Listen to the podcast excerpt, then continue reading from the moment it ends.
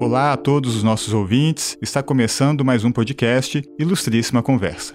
Nessa edição, a gente vai tratar de um assunto ainda hoje tabu em livros e pesquisas sobre a ditadura militar no Brasil. No começo dos anos 70, no auge da repressão, grupos armados de esquerda praticaram atos conhecidos como justiçamentos, ou seja, eles mataram militantes acusados de traição. O jornalista Lucas Ferraz conta esses casos de justiçamento no livro Injustiçados, lançado agora pela Companhia das Letras. O foco da obra são os quatro casos de guerrilheiros executados pelos colegas. Os nomes das vítimas são Márcio Leite de Toledo, Carlos Alberto Maciel Cardoso, Francisco Jacques de Alvarenga e Salatiel Teixeira Rolim. O livro aponta que todos eles eram inocentes, não tinham cometido os crimes de traição atribuídos a eles. Nessa fase terminal da luta armada, os grupos guerrilheiros estavam encurralados pelos militares. Eles passaram então a adotar medidas cada vez mais radicais, como condenar à morte seus integrantes acusados de traição, ou mesmo os militantes que tivessem muitas discordâncias com o grupo. E esses quatro mortos nos justiçamentos acabaram apagados da história oficial.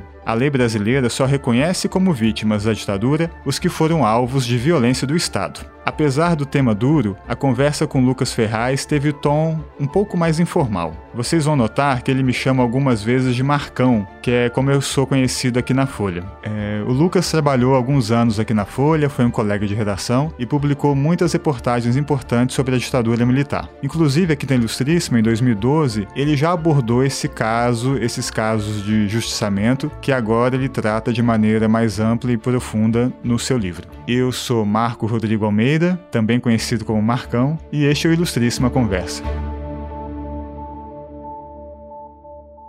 Lucas Ferraz, muito obrigado aqui pela sua participação em nosso podcast. É, você já pesquisa temas relacionados à ditadura, né? Pelo menos há uns 10 anos. Já publicou bastante coisa, inclusive aqui na Ilustríssima, né? Matérias muito importantes. Mas quando foi que você caiu nesse tema dos justiçamentos? Bom, é, foi trabalhando como repórter né, em, em, Brasília. A partir de 2007, em Brasília, eu acompanhei um período muito interessante de abertura dos arquivos. A organização do Arquivo Nacional de Brasília é, começou naquele período, então era um momento muito estimulante para os repórteres que estavam em Brasília, para alguns que acompanhavam esse assunto. Então, eu cheguei nesse tema trabalhando como repórter lá, acompanhando é, a desclassificação desses documentos no Arquivo Nacional e também a atividade da Comissão de Anistia do Ministério da Justiça, que naquela época tinha uma importância muito maior do que nesses últimos anos recentes. Então, nessa Comissão da Anistia, eu me ocupei durante um período do caso do Cabo Anselmo, do José Anselmo dos Santos, que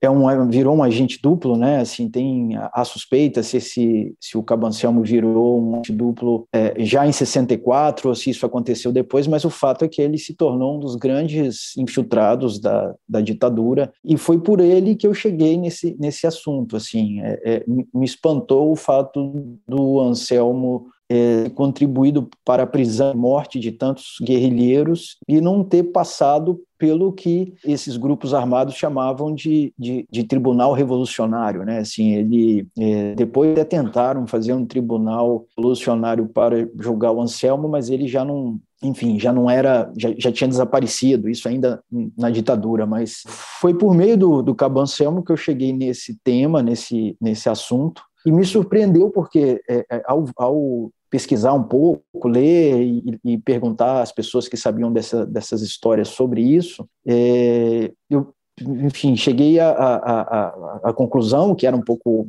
é óbvio, vendo isso, só esses quatro foram é, é, justiçados, né? assim, foram é, executados sendo que é, foram vários, centenas talvez, os, os, infiltrados. Né? São, é difícil até precisar exatamente quantos são, porque é, muitos deles a, a, gente ainda não tem nem ciência, não conhece que fulano ou Beltrano atuou de fato como infiltrado, mas foram muitos e, e os verdadeiros traidores acabaram não tendo o mesmo fim desses quatro que, ao final da, no final das contas, eram quatro inocentes.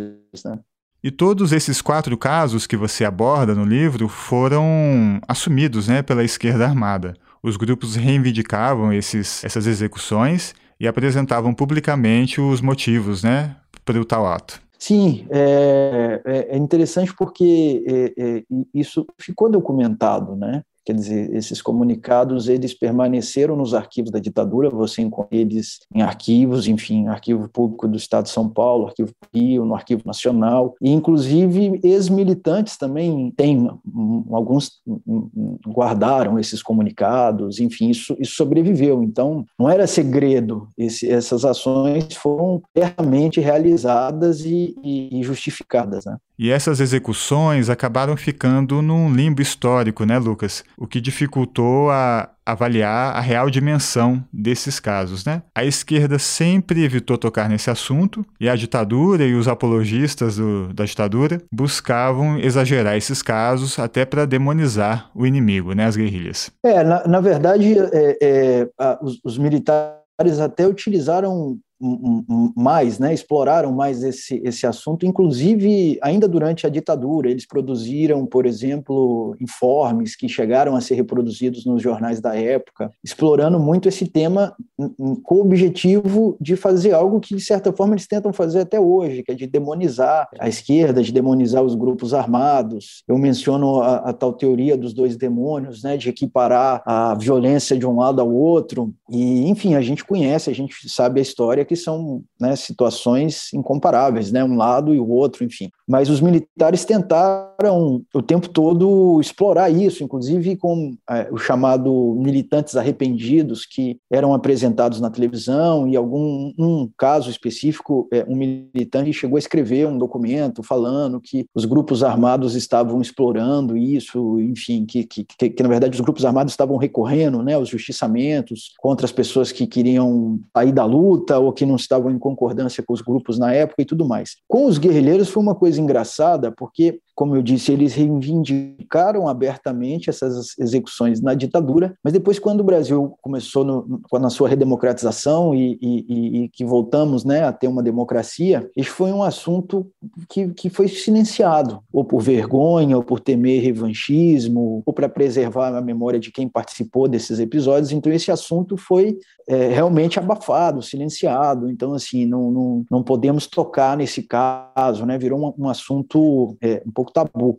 E eu acho que, que essa luta, né, que eu até menciono na, na, abertura do livro, falando dessa luta pela memória, que ainda é muito viva, muito presente no Brasil, né, a gente vê pelo governo Bolsonaro e o que, que isso significa. Enfim, esse, esse assunto eu acho que, que ele, ele é bem emblemático, porque ele mostra é, como que a ditadura ainda é um assunto mal resolvido para o Brasil. Né? Quer dizer, é, 50 anos depois, esses casos foram meio que apagados. Né? Assim, a, a, a historiografia oficial brasileira, né, o que eu menciono do, dos personagens serem é, não são reconhecidos vítimas da ditadura, nos baços oficiais, né, no último realizado na Comissão Nacional da Verdade, eles não foram citados, é um, uma forma de, de, de apagar um pouco é, a memória, né, quer dizer, a, a história de, desses quatro e, e, também de outros, né, e o fato dos justiçamentos serem esse tabu e, e, e estarem ainda essa luta pela memória é emblemático dessa dificuldade que a gente tem de, de discutir a ditadura, né? Assim, eu até menciono no livro um caso de um argentino é, que foi justiçado pelos montoneiros na Argentina, e é curioso porque assim a Argentina fez muito mais, né, em relação ao Brasil,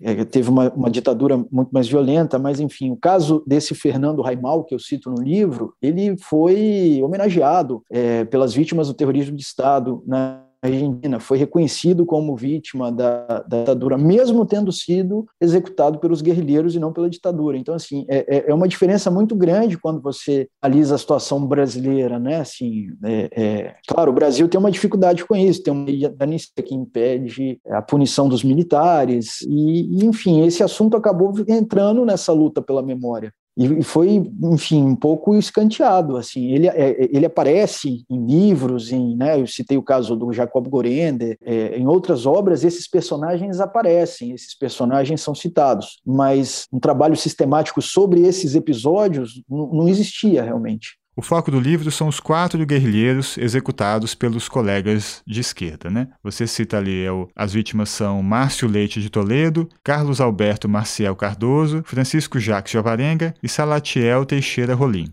É, os quatro foram mortos acusados de traição, mas como você mostra, todos os indícios apontam que eram inocentes, né? O primeiro caso, que é o Márcio Leite Toledo, isso fica muito evidente, inclusive, no que os participantes desse, desse justiçamento deixaram, inclusive, registrados. Assim. Carlos Eugênio Paz, que participou desse episódio, ele escreveu que classificou esse ato como o mais polêmico da história da, da LN, da organização da qual ele fazia parte, e ele inclusive chegou a dizer que nunca saberemos se foi uma ação correta ou não. Quer dizer, isso já, já, já era um assunto nebuloso naquele momento, né? E, e, e o caso do Márcio foi é, é, uma questão que eles, é, quase uma, um, um, um assassinato preventivo, né? Ou seja, eles eliminaram o cara pelo temor do que ele poderia provocar contra a organização se ele, por exemplo, fosse preso ou se ele resolvesse delatar os colegas, né? No caso do Márcio, o primeiro justiçamento né, da história aqui na,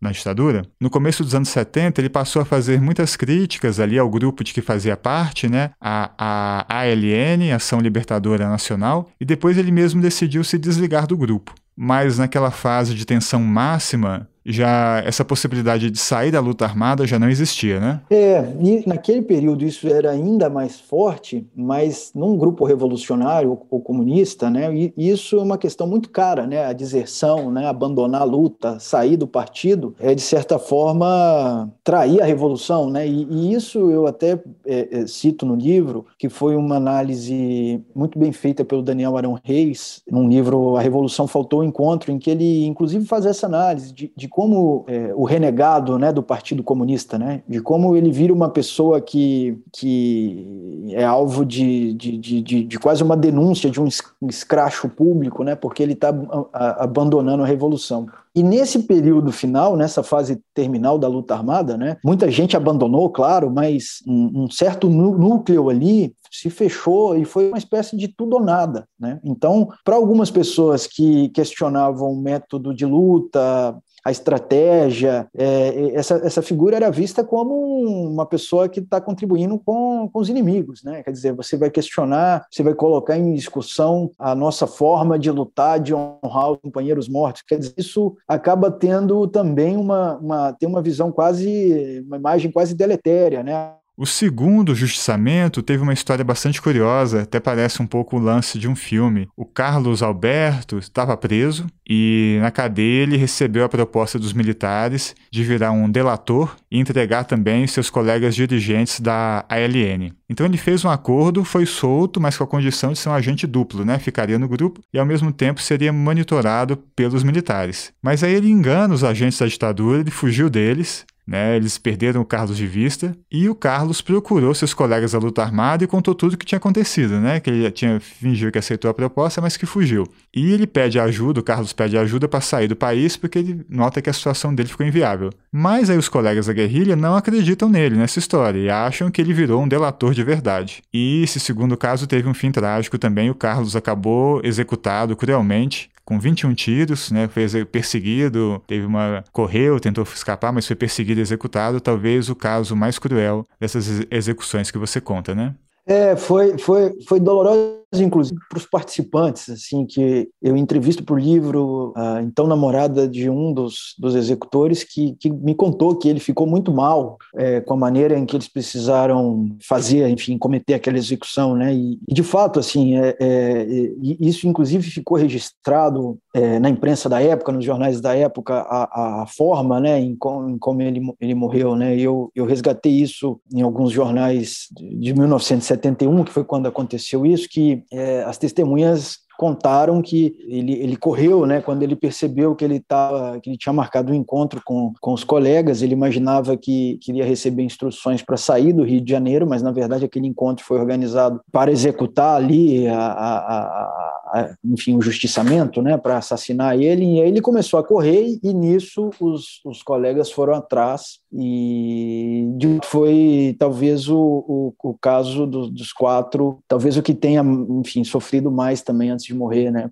Já os dois casos seguintes de justamento, Lucas, é, foram um pouco diferentes, né? Os casos do Francisco e do Salatiel. Isso porque eles, os, os, dois, foram submetidos a sessões de tortura e acabaram contando um pouco do que sabiam em função disso. O Francisco deu pistas sobre um amigo guerrilheiro da LN, que acabou depois morto, e o Salatiel deu informações sobre locais de encontro do grupo de que ele fazia parte, que era o PCBR. E aí você, como você aborda um tema bastante controverso também, que levanta essa questão, né? Pode ser considerado um traidor quem faz uma delação sob tortura? É, é um, é um pouco diferente, assim, é, enfim, é, é, é, o que a gente tinha falado antes. Muito difícil você é, é, julgar alguém que foi torturado, né? Quer dizer, que é isso, a responsável pelas informações extraídas sob tortura é do torturador, né? Ou seja, da ditadura, né? Então, é, embora os guerrilheiros tivessem na época um entendimento de que, enfim, muitos deles inclusive chegaram a treinar para suportar a tortura, né? Que é uma coisa até um pouco impressionante de pensar, né?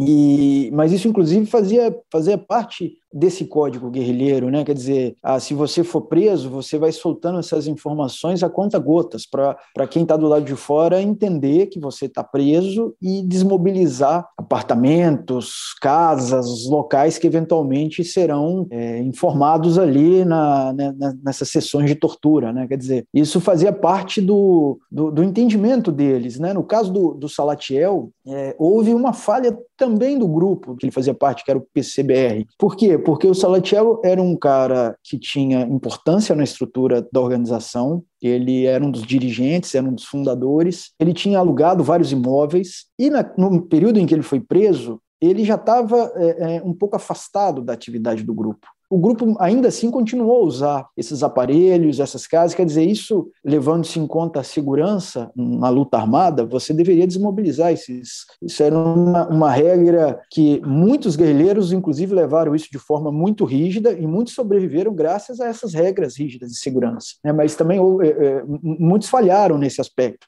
No caso do Francisco, na verdade é isso, porque ele foi torturado, ele entregou o amigo, o amigo foi executado, e aí, em resposta a essa execução realizada pela ditadura, eles, os guerrilheiros da LN, enfim, executaram ele num, num ato, né, assim, por ele entregar sob tortura, né? Foi o que foi o que eu mencionei, né? Que na verdade é uma constatação do próprio Jacob Gorender, né? Se se os grupos armados fossem executar todos aqueles que entregaram alguém sob tortura, seria centenas de execuções, né? Quer dizer, é muito difícil, é impossível você jogar alguém que foi torturado, né? Mas isso acabou virando uma obsessão também. Eu acho que é, isso explica. É muito difícil a gente também fazer um juízo, Marcão, olhando o de hoje, com os olhos de hoje, né? Episódios que aconteceram há 50 anos, né? Sim, eram pessoas que estavam lutando, né? Assim, tratava-se de uma, de uma questão de vida ou morte. E tudo bem que muitas delas estavam paradas nem para matar, nem para morrer, mas é, é, eram, eram questões ali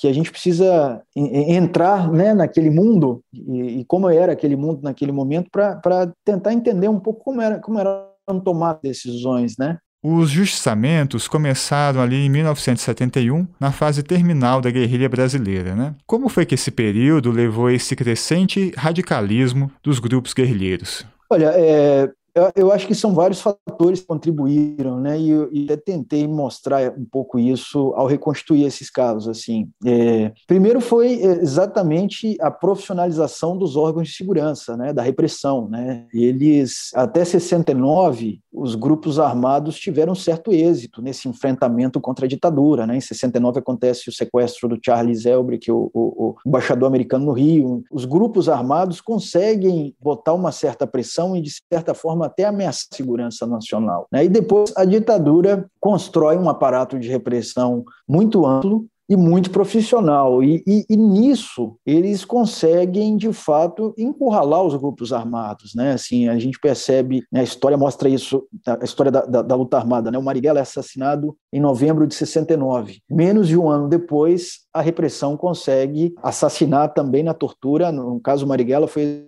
executado, né? mas o, o, o, sucessor dele, que é o Joaquim Câmara Ferreira, preso e foi morto sob tortura é, de São Paulo. Ele, ele caiu numa ação de, de infiltração, né? que aí é uma grande arma que, o, que, os militares desenvolvem, quer dizer, eles começam a, a, utilizar essas infiltrações que eram diversas as infiltrações. Poderia ser um militante que era preso e virava, né, e passava a trabalhar como um agente duplo, ou tinha também militares, policiais, bombeiros que se aproximavam e se entravam nos grupos armados para conseguir destruir por, por dentro né, esses grupos armados. Então, nesse, nesse, nesse, nesse período, quer dizer, a gente vê um isolamento muito grande dos, dos, dos guerrilheiros, que a simpatia ou a pouca simpatia que existia por esses grupos no final de 60 ele já não é mais o mesmo ali no início dos anos 70 o Brasil começa a caminhar inclusive o início do chamado milagre econômico né? Isso tudo contribuiu para a população se distanciar um pouco desse ideal né, guerrilheiro revolucionário. Então com uma repressão cada vez mais letal cada vez mais profissional e com os guerrilheiros cada vez mais isolados e cercados, né, ficou fácil para a ditadura abafar esse surto armado que, que existiu no Brasil e contribuiu também para as decisões, porque assim é, a gente não consegue é, contar essas histórias dos justiçamentos sem levar em consideração o período é, em, em, que isso aconteceu, que foi um período de muita violência política né, na história do Brasil, foi o governo Médici, foi o governo né, dos cinco presidentes da ditadura, foi o período mais violento, né, coincidiu com o período em que a ditadura é, exterminou com esses grupos armados, né? quer dizer, então eram jovens, a partir de 70, 70 é, as grandes lideranças da ditadura que, que tinham né, naquele início, Marighella, Lamarca, Mário Alves, essas pessoas já, já tinham sido assassinadas. Né? Então, ficaram ali jovens, muitos deles despreparados politicamente, tinham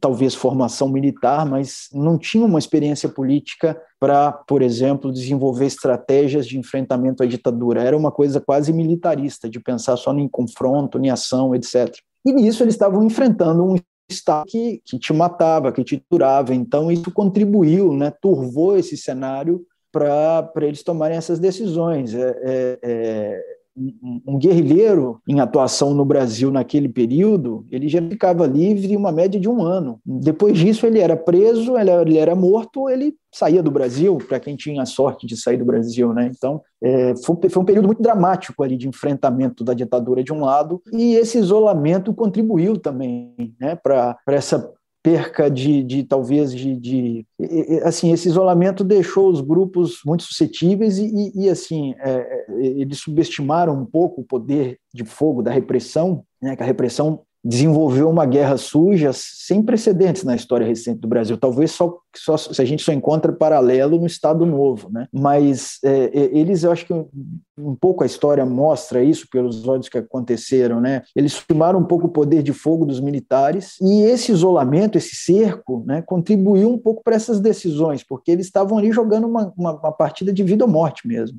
É muito interessante também, Lucas, como você, o seu relato no livro vai sendo permeado pelos dramas humanos, né, do, dos participantes dessas histórias, como o caso das famílias que perderam seus filhos nesses justiçamentos. Por exemplo, você conta que a mãe do Francisco pediu a um outro filho dela que buscasse vingança. E esse irmão do Francisco ainda pensava nisso e procurava pistas 25 anos depois do justiçamento do irmão.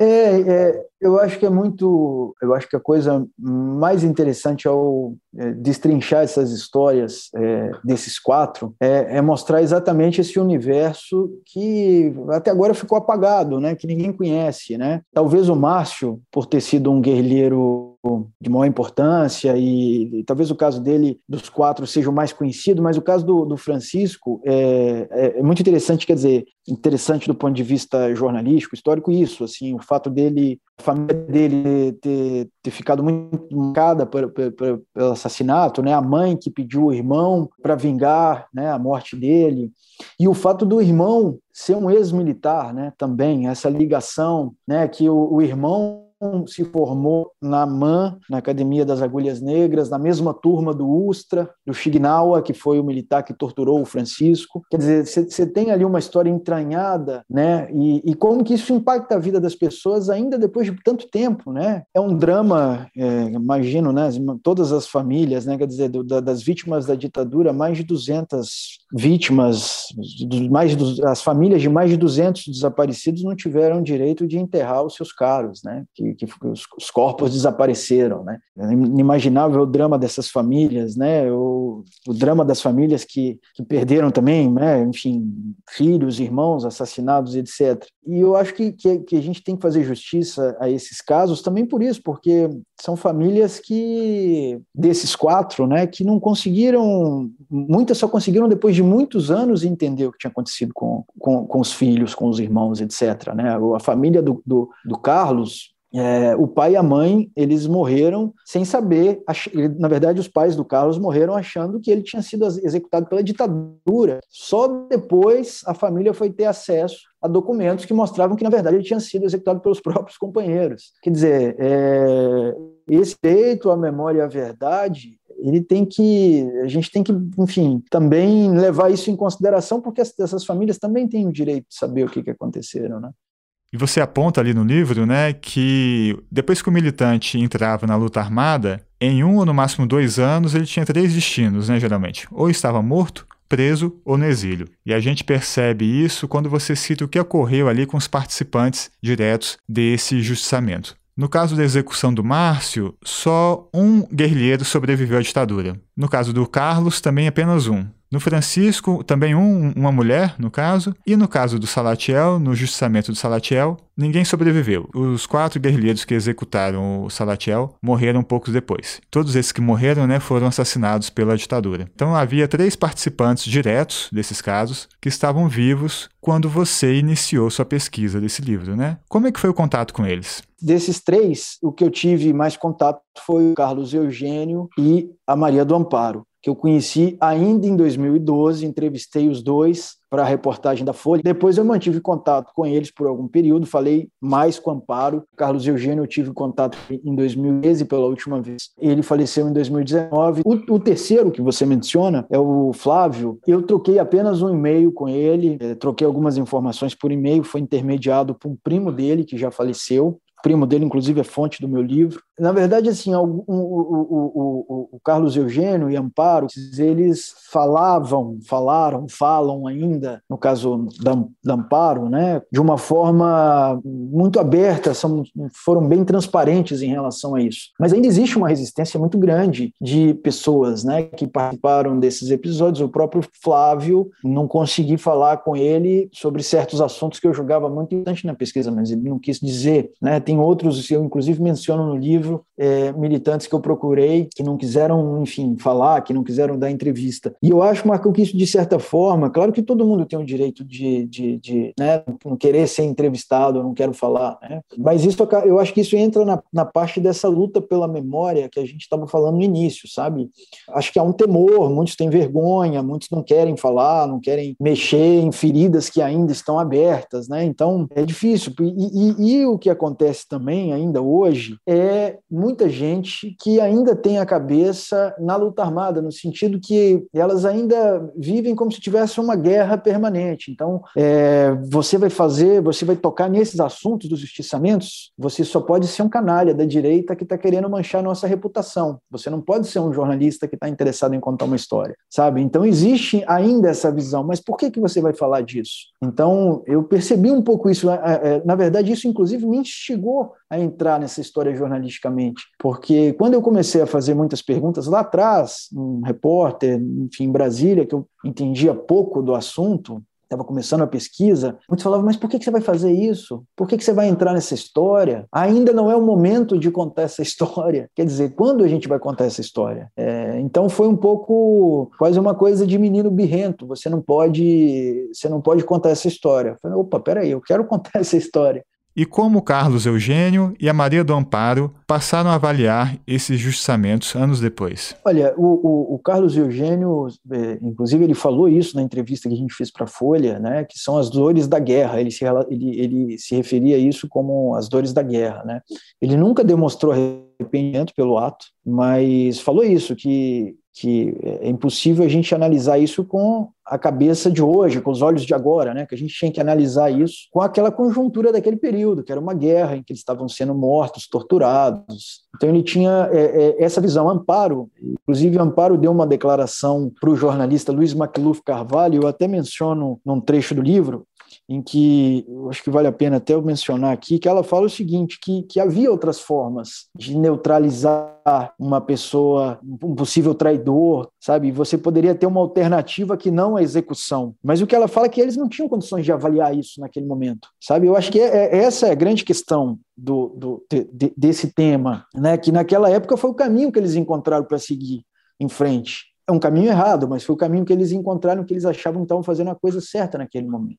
E os dois foram pessoas que foram massacrados pela ditadura, no, sentido, Carlos Eugênio perdeu amigos, teve a companheira executada. É, a Maria do Amparo de Araújo perdeu três companheiros, ela ficou viúva três vezes durante a luta armada. Teve o irmão executado graças à infiltração do Cabo Anselmo. Ou seja, são pessoas que, que viveram intensamente também essa fase final, essa luta desigual, desproporcional, que no final das contas é, isso tem que estar sempre em perspectiva. O debate sobre a ditadura, né, Lucas, de uma forma geral, ganhou relevo desde a eleição de 2018 com a vitória do Bolsonaro, já que o Bolsonaro né, é um apologista da ditadura e faz constantemente, sempre fez ao longo da carreira, e faz constantemente elogios a esse período e já declarou né, várias vezes também que a figura histórica que talvez ele mais admire no Brasil é o Coronel Brilhante Ustra, que também é um personagem do seu livro. O Ustra né, é o único militar brasileiro reconhecido como torturador pela justiça. Né? E como é lançar o seu livro neste momento? Qual o impacto que, ele, que, ele, que você acha que vai ter? Seria diferente se você tivesse lançado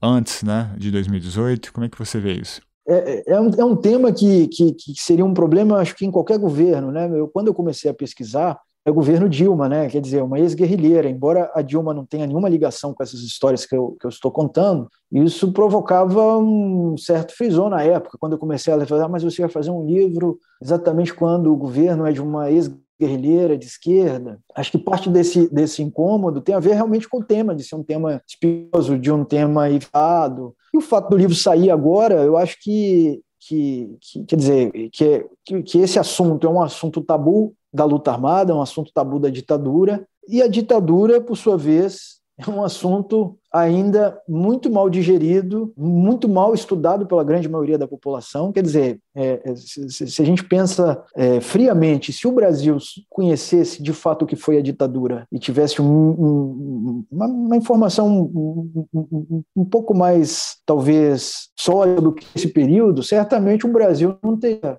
é, eleito um cara como Bolsonaro, sabe? Que é um cara que nunca escondeu a defesa enfática da ditadura, mas não a ditadura do, do de, de, de Geisel, de, enfim, a ditadura dos porões, né? Isso que você falou, Ustra, né? Quer dizer, Bolsonaro é o pior que existe nas Forças Armadas, né? É, é como já escreveu o Celso Rocha na, na Folha, um, um, um, legítimo, um legítimo personagem dos porões que sentou na cadeira de presidente, né? Lucas, você dedica o livro ao seu irmão Gabriel, que foi assassinado em Tabira, em Minas, né, recentemente, enquanto você finalizava esse livro. E essa tragédia que abateu sua família se liga, de certa forma, aos casos das famílias dos justiçados que você conta no livro, né? Famílias que perderam seus filhos, sem saber direito a, em, que, em que situação e que casos que não foram nunca esclarecidos né, totalmente e que nunca puderam né, saber, até, como você diz, até recentemente, muito, muitas famílias até julgavam que a ditadura havia matado né, seus filhos, depois foram descobrir que não, que foram justiçados. E, de certa forma, né, essa, essa tragédia também, em, em, termos diferentes, mas ocorreu com você também, com sua família, né? E você pensou muito na, nessa relação enquanto concluía seu livro? É, imagino que deve ter sido muito difícil, né? É, pela ligação que havia do, com o trabalho também, conseguir fechar o seu livro. É, assim, eu, eu acho que é difícil elaborar, pensar sobre isso, mas é claro que, que, que tem uma, uma relação, né, uma conexão. Né, afinal de contas, eu passei alguns anos investigando e levantando histórias de, de, de quatro executados, de, de, de, execuções, né, de, assassinatos, e agora, infelizmente, estou lidando com a execução do meu próprio irmão, né, e, e, e isso, inevitavelmente, me joga num de uma outra maneira, mas me joga num universo que me foi e ainda me é familiar pelo meu trabalho, né? Quer dizer, é, você levantar exames cadavéricos, personagens e agora ter que lidar com isso é, do seu irmão, né? Enfim, situações do tipo. É, e eu acho que assim a coisa mais importante é, e eu acho que isso é uma coisa que toda família que tem alguém executado, isso é uma coisa infelizmente rotineira no Brasil, né? O número de mortos de homicídios, né, no Brasil é altíssimo e, e, e assim é, é uma, algo que a gente fica pensando, é a gente tentar entender o que, que aconteceu, né? conhecer, né? saber o porquê para você elaborar e seguir em frente. Né? Mas a gente também tem que entender que muitas vezes a gente não consegue elaborar isso. Né? Eu citei a família do Carlos, que os pais dele morreram sem sabe que o, que o filho tinha sido tinha sido executado pelos colegas os pais achavam que, que ele tinha sido executado pela ditadura né? Então assim no caso do meu irmão já se passaram três meses a gente ainda não tem notícia e eu espero sinceramente que o caso do meu irmão possa figurar entre os 30% dos homicídios esclarecidos no Brasil né isso é inclusive uma outra coisa é, muito perversa no Brasil né isso é, um, é um, inclusive um levantamento do Instituto Soldas que 70% dos homicídios no Brasil não, não, não são punidos. Né? Eu espero, sinceramente, que, que eu possa figurar, minha família possa figurar entre os, os 30% minoritários. Né? E acho que a questão para encerrar, a questão mais importante talvez é isso de, de você entender o que, que aconteceu e espero que que, que o meu irmão Gabriel tenha justiça, que é um pouco, enfim, a frustração de tantas famílias que perderam pessoas na ditadura, né? Que os algozes, os responsáveis por, por, por assassinar, por matar os seus entes queridos, ficaram impunes, né? Este foi o podcast Ilustríssima Conversa. A edição de som é de Natália Silva. Até a próxima!